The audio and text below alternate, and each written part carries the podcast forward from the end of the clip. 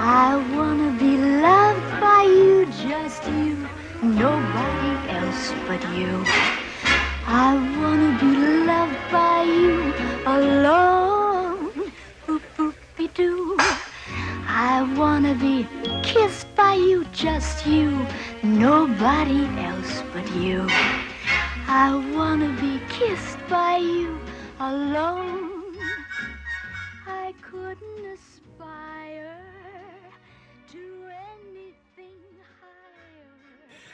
Alors bonsoir tout le monde, Jonathan Drapeau, vous écoutez le Wrestle Rock Podcast, émission spéciale ce soir sur l'une des plus grandes femmes euh, de l'histoire euh, des célébrités, comme on pourrait dire, Marilyn Monroe. Mon nom est Jonathan Drapeau, je suis avec mon éminent collègue Benoît Laferre. Comment ça va mon Ben? Ça va très bien. Puis, je suis bien content de partager nos connaissances sur cette grande dame du 20e siècle. Là, il y a des affaires qui vont. euh, on en retourne genre dans les années 1940-50. Vous allez voir, c'est des, des affaires intéressantes. là. Vous, allez, vous allez triper, je pense. Oui, puis je voudrais prendre deux petites minutes, Benoît, euh, Oui. pour te remercier pour tout le beau travail que tu fais euh, Bon, de recherche, puis de tout trouver nos, euh, nos trucs. euh, sans toi, euh, Ben. l'émission serait pas euh, scalée. Fait que c'est vraiment cool, honnêtement. Ben, toi, avec les montages que tu fais Internet. euh, Yes, ben écoute, on, on, on, on, on travaille en étroite collaboration. C'est quoi je pense que ça, ça amène quelque chose d'intéressant. C'est quoi que tu as dit au début dans le premier podcast? Je pense qu'on va bien se compléter. je me rends compte qu'on se complète bien. Yes, c'est une belle yes, complicité. Écoute, euh, l'an prochain, Marilyn Monroe elle va fêter euh, ses 60 ans de décès. Et puis, euh, je pense que ça valait la peine de comprendre quelques petites minutes pour euh, ben, discuter de cette grande dame de la chanson et de, du cinéma et euh, de la présidence et toutes ces choses-là. En tout cas, bref, on va en parler. Puis, euh, je vais commencer comme suit. Oui, bien sûr. Marilyn Monroe, née sous le nom de Norma Jean Mortensen, j'ai appris ça cette semaine sans même le lire.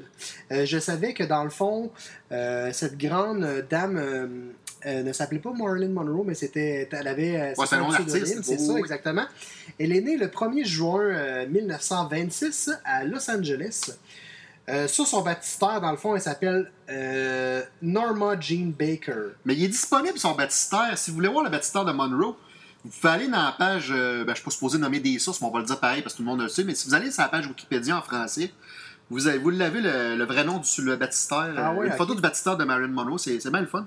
Ceux qui aiment ça, les, les affaires vintage, là, vous allez tu, trouver ça tu vas intéressant. rire de moi, mais Ben euh, non. cette semaine, j'ai écouté que le meilleur gagne avec euh, euh, Grégory Charles. Ça marche encore, ça? Non, euh, mais j'écoutais un vieux ending. Ah, ok, un vieux tape, ok. Puis euh, il y avait la question de c'était c'est qui Norma Jean Baker? C'est Marilyn Monroe. Puis ouais, c'est ça, c'est là que j'ai appris qu'elle s'appelait comme ça. Et euh, elle ne connaît pas son, son père biologique. Dans le fond, euh, j'imagine qu'elle a été adoptée. Quelques jours à peine après euh, sa naissance, sa mère euh, Gladys la place dans une famille d'accueil. La maman travaille euh, la semaine et prend sa fille avec elle les week-ends.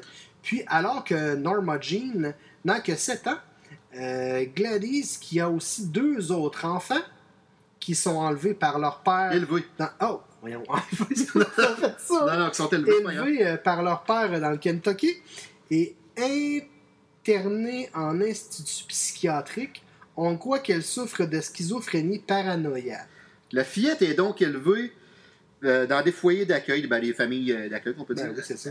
Euh, ben là, on va faire une petite citation. Elle disait À mes débuts, je mentais à propos de mes parents. Je disais que ma mère était morte et que mon père vivait en Europe. Je mentais parce que je ne voulais pas que le monde entier sache que ma mère était internée dans un hôpital psychiatrique et que je ne connaissais même pas mon père, admet-elle un jour en entrevue. Norma Jane est une enfant peu sûre d'elle. Elle n'a pas bien, bien confiance en elle. Tu sais, euh, tu sais, quand t'es né dans la méfiance, tu n'as pas connu ton père, tu te fais placer dans un foyer d'accueil, c'est- rien pour assurer la, la confiance de quelqu'un. C'est sûr. Puis elle disait ça, quand j'étais petite, personne ne m'a jamais dit que j'étais jolie. On devrait pourtant faire ce compliment à toutes les petites filles, même à, ceux- à ceux et celles qui ne le sont pas. Même si t'es là comme un singe, faut que tu te fasses dire que t'es belle. Exactement. Pour te donner la- de l'estime de soi. Ben, c'est sûr. Un jour de passage à l'émission française un de- des ex-maris de Marilyn, Arthur Miller, parle d'elle. Il dit euh, que sa mère souffrait de maladie mentale, elle était schizophrène et paranoïaque, elle a été internée à plusieurs reprises pendant l'enfance de Marilyn. Quant à son père, il s'était éclipsé. Donc, elle a toujours été élevée par des étrangers qui étaient des fanatiques religieux. Et euh, dans le fond, étant donné que euh, qu'elle n'était pas légitime, comme on dit. C'était elle qui, avait- qui emportait la responsabilité, qui devait supporter le péché. C'est chiant, maudit. Oui, vraiment. Elle, ça, elle se l'est attribuée, dans le fond. Exactement. C'est ainsi que qu'il explique son mal de vivre presque inné et son destin tragique. Un jour, sa mère a essayé de la tuer en l'étouffant. Toute sa vie, Marilyn a désiré d'être aimée. Elle était un puits sans fond qu'on n'arrive pas à remplir. À 18 ans, durant la Seconde Guerre mondiale, au milieu des années 40, elle inspecte des parachutes dans une usine pour 20 dollars par semaine. C'est genre, sa- Mon Dieu, hein. c'est genre la, sa première job qu'elle a eue. ouais. c'est 50 cents de dollars quasiment. Ouais. Un photographe de l'armée s'y pointe pour un reportage sur l'effort de guerre des femmes. Il prend une série de photos de Marilyn et cette dernière se retrouve en couverture du magazine Yank. Elle s'inscrit par la suite dans une agence et les contrats de mannequins s'enchaînent. En 1946, elle se teint en blonde platine pour une pub de shampoing. La Marilyn Monroe que l'on a connue est née. Et là, nous allons enchaîner sur euh, les amours de sa vie, ses époux, euh, blablabla. La carrière, c'est quelque chose d'extraordinaire. Mais la nuit, quand tu as froid, tu ne peux pas te blottir contre elle. Cette citation de Marilyn montre son grand besoin d'amour. Cependant, son premier mariage ne l'a pas comblé. Elle n'a que 16 ans lorsqu'elle se marie le 19 juin 42 avec un gars de son coin, un nommé Jim Dougherty, qui a 21 ans. Elle désire euh, de cette façon échapper aux familles d'accueil et obtenir une certaine stabilité, une certaine autonomie. Mon Dieu, c'est jeune pour se marier, 16 ans, mais à cette époque-là, c'était normal. En tant Ben, c'est sûr, tu te mariais jeune, tu avais des enfants jeunes. Ouais, c'est ça. Elle désire de, de cette façon échapper, c'est ça, dans le fond, euh, comme tu viens de dire, d'échapper à des familles d'accueil Ouais. et tout ça. En étant mariés, elle est plus sur leur euh, protection. C'est ça. Euh, son mari part pour euh, la, la- la Deuxième Guerre, c'est ça? là, Pour la, Pour la guerre, deux ans, excuse. Pour deux, ok, ouais, c'est ça. Euh, deux ans plus tard, et elle s'installe chez ses beaux-parents. Lorsque Jim revient, il divorce et Marilyn part pour Hollywood. La rencontre improbable entre cette actrice mythique et un joueur des Yankees de New York mène à l'union des deux icônes dans deux sphères qui euh, passionnent euh, l'Amérique. En 1954, elle dit oui à Joe DiMaggio. Ce gars-là, c'est un joueur de baseball des Yankees de New York qui a un record encore euh, non battu aujourd'hui. Un record de 56 games consécutives avec au moins un coup sûr. Wow! Quel bel exploit! Ouais, exactement. Ils passent leur lune de miel au Japon. Une foule de 4000 admirateurs les attendent à l'aéroport. DiMaggio est déjà une star chez les Japonais. Fervent de baseball, mais c'est pour elle que les badauds et les journalistes, fond, les paparazzis, là, Oh, exactement. ils, ils- ils- ils se tombent en admiration. Fou de jalousie, l'Italien coupe court à la conférence de presse. Peu près leur divorce de Marilyn, en fait, je- voyons, peu après leur divorce, Marilyn ouais. déclare J'espère de lui l'amour, la chaleur humaine, l'affection et la compréhension, mais tout ce que j'ai eu, c'est de la froideur et de l'indifférence. La première fois qu'elle croise son troisième mari, l'auteur et dramaturge Arthur Miller, c'est lors d'une soirée chez le cinéaste Elia Kazan à la fin des années 40. Lorsqu'ils se revoient au milieu des années 50, c'est le coup de foudre. au début de leur histoire, Arthur lui dit Tu sais, tu es la femme la plus triste que j'ai jamais rencontrée. Elle est charmée et lui répond Tu es le seul homme qui m'ait jamais dit cela. Pour lui, elle se convertit au judaïsme et une célébration judaïque se fait en présence de la famille et des amis à la maison de campagne de l'agent d'Arthur Miller, Key Brown, le 29 juin 1956. Un mariage religieux a lieu quelques jours plus tard. Le 1er juillet, à deux reprises durant cette union, Marilyn tombe enceinte, mais malheureusement, elle fait deux fausses couches. Malgré toute sa vie avec Arthur Miller, euh, ma- malgré tout sa vie avec Arthur est une des belles périodes de sa vie. Euh, elle dit à propos de lui Le cinéma, c'est mon métier, mais Arthur, c'est ma vie. Puis elle se ravise après le divorce et qui est prononcé le 24 janvier 1961. C'est un auteur extraordinaire, un homme brillant, mais je crois qu'il est meilleur écrivain que Marie. Cette année-là sort le film Les Désaxés, dont Miller signe le scénario précisément pour elle, par amour, pour faire éclater son talent. Et le désespoir qu'on perçoit dans certaines scènes n'est pas celui de son personnage, Rosling Tabor, mais bien celui de la jeune femme. Dans son autobiographie intitulée Au fil du temps, l'auteur fait une magnifique description euh, de l'icône. Euh, il dit, je cite, Elle était alors pour moi une sorte de lumière tourbillon- tourbillonnante, tout à fait, tout à la fois un paradoxe et un mystère, dure comme une fille des rues par moments, puis portée par une sensibilité lyrique et poétique, comme peu de gens en conservent après leur adolescence. Parfois, elle semble considérer tous les hommes comme des petits garçons, des enfants avec des besoins immédiats que la nature l'avait chargé de satisfaire. Dans le même temps, la partie adulte en elle se tenait à l'écart et observait le jeu. Les hommes n'étaient que désirs impérieux et en quelque sorte sacrés. Il lui arrivait de raconter comme au cours d'une soirée, deux hommes l'avaient maintenue de force et avaient tenté en vain heureusement de la violer. La véracité du récit avec moins d'importance que la distance étrange avec laquelle elle le rapportait. En fin de compte, dans le fond, elle était complètement incapable de condamner, de juger même les gens qui lui avaient fait du mal. Et être auprès d'elle, c'était être accepté. Fait qu'elle était capable de- d'en prendre puis de- de- d'accepter son prochain. Ouais, exactement. Ah, Même s'il est violé. C'est un peu weird, là. Elle est bizarre. Ouais, je sais bien. Ouais, mais avec l'enfance qu'il a eu aussi. Non, c'est sûr. En 1961, l'apparition de Marilyn Monroe à, euh, à une soirée à l'honneur de John F. Kennedy est, euh, suffisante pour que l'on prête une liaison.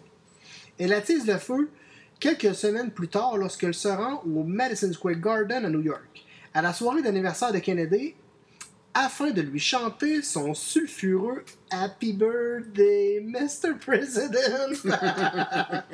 Elle est fort probable qu'elle a connu la passion dans les bras du frère de John Robert. Une lettre confirmant cette aventure aurait été retrouvée. Signée par la sœur des deux politiciens, John Kennedy Smith, et datant du début des années 1960, la présumée lettre dit Si je comprends bien, vous et Bobby êtes un nouveau couple. Nous pensons donc que tout ce que vous devriez venir à la maison avec lui quand il sera de retour. Et nous sommes rendus maintenant au début de la fin de cette grande star, mesdames et messieurs. Son personnage de sexe symbole ne la comble pas, loin de là, et elle finit par s'en lasser. On ne sait trop si certaines déclarations faites à la presse sont cyniques ou juste lucides, des cheveux blonds, des seins. Voilà ce qui m'a fait faire mes débuts. Tout ce que j'avais, c'était ma chevelure et un corps qui attirait les hommes. Si j'ai pu continuer à exercer ce métier, c'est parce que j'ai eu la chance de rencontrer les hommes qu'il fallait. Les studios euh, continuent d'exploiter son charisme érotique, mais Marilyn désire passer à des rôles plus complexes et substantiels. En 1953, alors que les hommes préfèrent les blondes remportent un grand succès, elle casse son contrat avec Fox, euh, part pour New York et crée sa propre maison de production. Afin d'être prise au sérieux, elle s'inscrit à l'Actor Studios de Lee et Paula Strasberg. Marilyn a toujours voulu être actrice. Elle ne désirait, elle ne désirait pas être une célébrité, a déclaré la maître du jeu en entrevue. Même si elle est devenue l'une des plus grandes stars de la planète, elle n'est jamais satisfaite. Quand Marilyn était ici, au studio, elle s'assoyait toujours à la même place, tout au fond, au dernier rang. Pour elle, la méthode Strasbourg, moins de technique et plus d'incarnation, est une révélation. Elle noue des liens très solides avec les Strasbourg et ils deviennent une famille de substitution pour elle. Paula la suit sur ce tournage, la guilde et calme ses angoisses. Après son divorce, son divorce avec Archer Miller, rien ne va plus.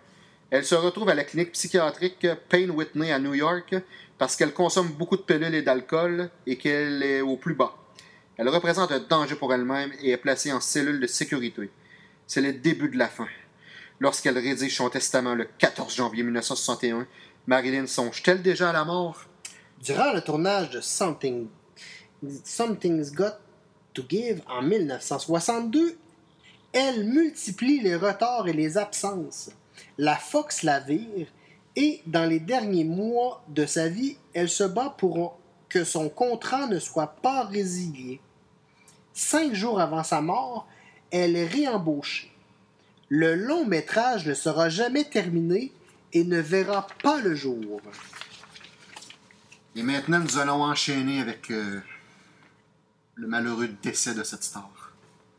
Marilyn Monroe est décédée dans la nuit du 4 au 5 août 1962 à seulement 36 ans. Environ 5 heures se sont écoulées entre l'heure présumée de la mort, vers 21h30 et 22h, et le coup de téléphone à la police de Grinson aux, euh, côtés de Mrs. Murray et du docteur euh, Engelberg. Après enquête, le médecin légitime de Los, Ange- de Los Angeles, dans son rapport, ce serait un suicide. Le mystère de sa mort ne sera jamais éclairci. Pourquoi dans ce temps-là, euh, il n'y avait pas de- d'enquêteur? Probablement qu'ils ont voulu cacher l'affaire parce que c'est une fille qui en savait trop, mais ça, on va en parler plus tard. Ok. Euh, ouais, c'est ça, la théorie du meurtre étant invoquée un criminel FBI ou la CIA.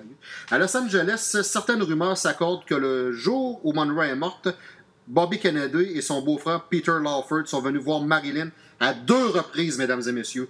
Bobby lui déclara que ni lui ni son frère John n'accepteraient qu'elle leur téléphone. John F. Kennedy et lui-même voulant ainsi faire mentir les rumeurs sur une prétendue liaison, mesdames et messieurs. D'après les relevés téléphoniques de Monroe à 20h30, elle reçut un téléphone de Peter Larford, l'invitant à aller manger, mais elle n'a pas voulu. Celui-ci dira qu'elle n'avait pas l'air de se sentir bien. Son dernier appel fut à 22h. Elle a téléphoné à son photographe Ralph Robert, mais il n'a pas répondu. Selon la, standardiste qui prend l'appel, Merlin a bien du mal à parler. Alors que celle-ci croit que Monroe s'est endormi durant cet appel, le coroner déclare que c'est vers cette heure-là que Marilyn est décédée. inquiète que Marilyn ait fermé la porte à clé, chose qu'elle n'a jamais fait auparavant. Sa gouvernante Eunice Murray appela les docteurs Grinson et Engelberg. Arrivé sur le site, Grinson casse à la fenêtre de sa chambre et dit mot pour mot Je crois bien qu'elle est morte. Plusieurs heures passent avant qu'il n'appelle la police et l'ambulance, prétendant que sous le choc, il préfère d'abord annoncer la terrible nouvelle au studio. Le sergent Jack Clemens dit que les docteurs Grinson et Engelberg paraissent froids et nota l'étrange comportement de la gouvernante qui passait le linge à la laveuse. Aussi, il trouva la position de Monroe louche. Elle était dans ce qu'il appelait la position du gendarme, les bras le long du corps, alors que généralement une personne morte d'une overdose est souvent repliée sur elle-même à cause de la douleur due à la quantité de somnifères trouvés dans le corps de la défunte. Le verdict du juge face au décès de l'artiste fut su- suicide probable, laissant toutes sortes d'hypothèses et théories. Mais tu sais pourquoi que ça pourrait ça pourrait pas être quelqu'un qui l'a forcé à avaler des pilules, Regarde, moi j'ai qui a mis les mains, les bras le long de son corps, mais tu sais, je sais qu'il aurait probablement trouvé des euh, des indices pour savoir s'il y avait vraiment quelqu'un qui est rentré dans la chambre. moi, j'ai écouté une série qui s'appelle Les Kennedy. Là, euh, ok, je veux pas, je parlerai pas en mal des Kennedy, je veux pas être poursuivi par la famille Kennedy, c'est pas ça. Mais en écoutant la série, ça laisse quasiment croire que c'est Robert Kennedy qui l'a assassiné. Ça laisse quasiment croire que c'est ça. OK? Il sort de l'appart, il crisse son camp, puis elle meurt dans la nuit. Mais ça, c'est plusieurs interprétations, ça veut pas dire que c'est vraiment ça qui est arrivé. C'est bizarre. On va euh, fermer la parenthèse. parce Yes. À la morgue, sa coiffeuse habituelle, nommée Agnès, ne peut apprêter ses- les cheveux de Marilyn, trop abîmés par des années de traitement de coloration, mais également par l'autopsie. Une perruque lui est mise copiant la coiffure qu'elle portait dans son dernier film Something's Got to, the give, to Give, et faisant ainsi alimenter la rumeur qu'elle portait déjà une perruque durant le tournage, ainsi que pour le, pour le précédent film Les Désaccès. Marlene est euh, enterrée le 8 août 1962 au Westwood Village Memorial Park Cemetery de Los Angeles. Euh, sa demi-sœur, euh, Bernice Miracle, et son ex-mari Joe DiMaggio organisent les funérailles privées auxquelles,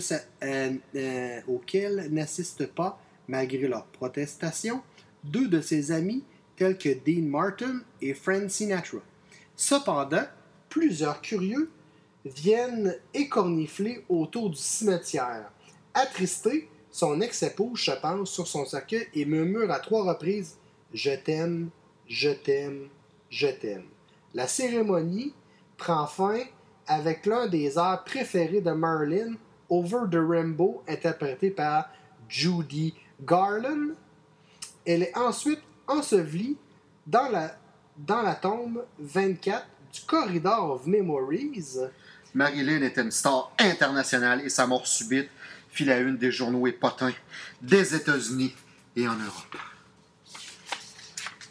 Certaines théories par rapport à la cause du décès, ce qui reste d'être quand même assez intéressant. Ouais, on ça, va bien pousser un peu dans les théories du complot, peut-être, on ne sait pas. Oh oui. Euh, le rapport du coroner Thomas euh, parle du suicide probable dû à une overdose accidentelle de médicaments. Ensuite de ça, il y aurait devant un rapport d'autopsie sommaire à la disparition de certains organes tels foie, rein et estomac. Le district euh, attorney John Miner est le premier à mentionner l'hypothèse du- d'un meurtre. En raison du nombre limité de preuves, les enquêteurs n'ont ni classé le dossier, ni dit s'il s'agissait d'un suicide ou d'un meurtre. D'après plusieurs rumeurs, Marilyn Monroe aurait été victime d'un complot organisé par le FBI et la CIA dans le but d'accumuler des preuves pour faire tomber les Canadiens.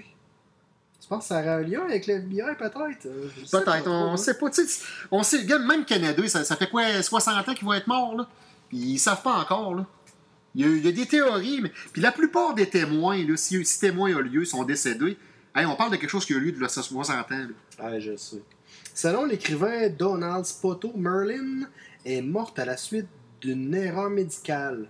On lui aurait administré un lavement à l'hydrate de chloral qui est un somnifère alors qu'elle avait absorbé préalablement un autre somnifère appelé pentobarbital, le mélange des deux substances pouvant se révéler mortel. En 1985, le dossier sur la mort de Monroe est réouvert à Los Angeles, California. Le président du grand jury, Sam Cordova, s'oppose au procureur de district, Ira Reiner, en demandant d'autres enquêtes pour éclaircir des questions sans réponse. La demande d'enquête sur l'implication de Robert Kennedy dans la mort est rejetée en regard des données probantes.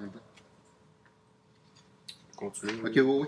En 2005, le Los Angeles Times a publié des extraits d'entretien de Marilyn avec son psychiatre, tels que rapportés par un enquêteur sur son décès, dans lesquels la star se posait des questions sur sa carrière, son physique, ses mariages, et révélerait avoir une liaison homosexuelle avec l'actrice Joan Crawford. Puis ici, il y en a qui ne savent pas, là, Joan Crawford, c'était une actrice euh, à l'époque, euh, il y a eu un film intitulé Maman très chère, et elle était interprétée par Faye Dunaway. C'est pas la sœur à Brick Crawford. Non, non, exactement pas. Après sa mort, le procureur chargé de l'enquête, John Miner, aurait obtenu du psychiatre de la star, le Dr. Ralph Greenson, qui lui passe les enregistrements, fait des consultations de Marilyn sur son divan et aurait pris de bonnes notes. Dans ces notes, Marilyn Monroe se montrerait obsédée par les Oscars et s'interrogeant des questions sur sa carrière, envisageant notamment de jouer du William Shakespeare pour être enfin considérée comme une vraie actrice. Elle aurait aussi euh, raconté à son psychiatre comment elle s'examinait devant le miroir, nue, pour observer l'effet de l'âge sur son corps, et trouvant que ses seins commencent à s'affaiser un peu.